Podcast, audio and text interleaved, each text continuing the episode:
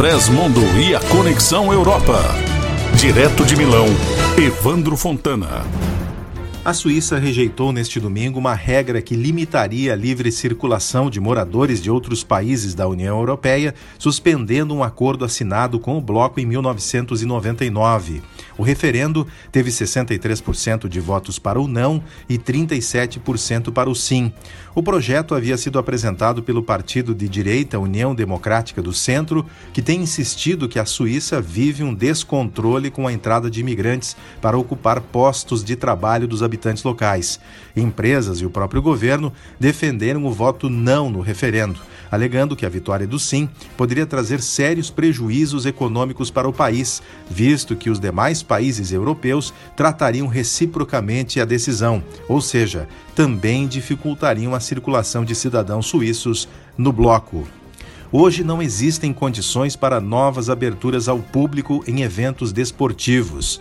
Esta é a conclusão da Comissão Técnico-Científica da Itália, que analisou o documento recebido pelo ministro da Saúde relativo à participação pública em eventos desportivos, elaborado pela Conferência das Regiões e Províncias Autônomas.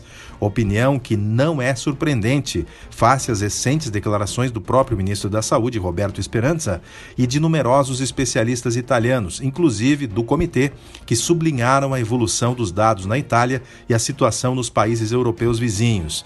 A decisão dos membros do comitê diz que a participação de público nas várias modalidades desportivas e das várias séries representa uma maior expressão de criticidade para a transmissão do vírus, também tendo em consideração o recente início do ano letivo, cujo impacto na curva epidêmica terá de ser analisado a curto prazo.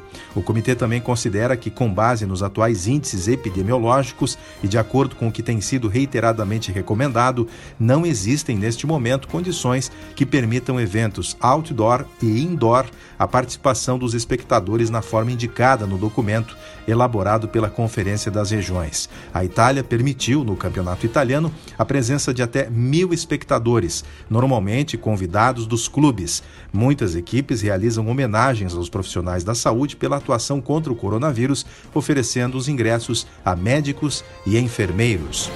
De Milão, Itália, Evandro Fontana.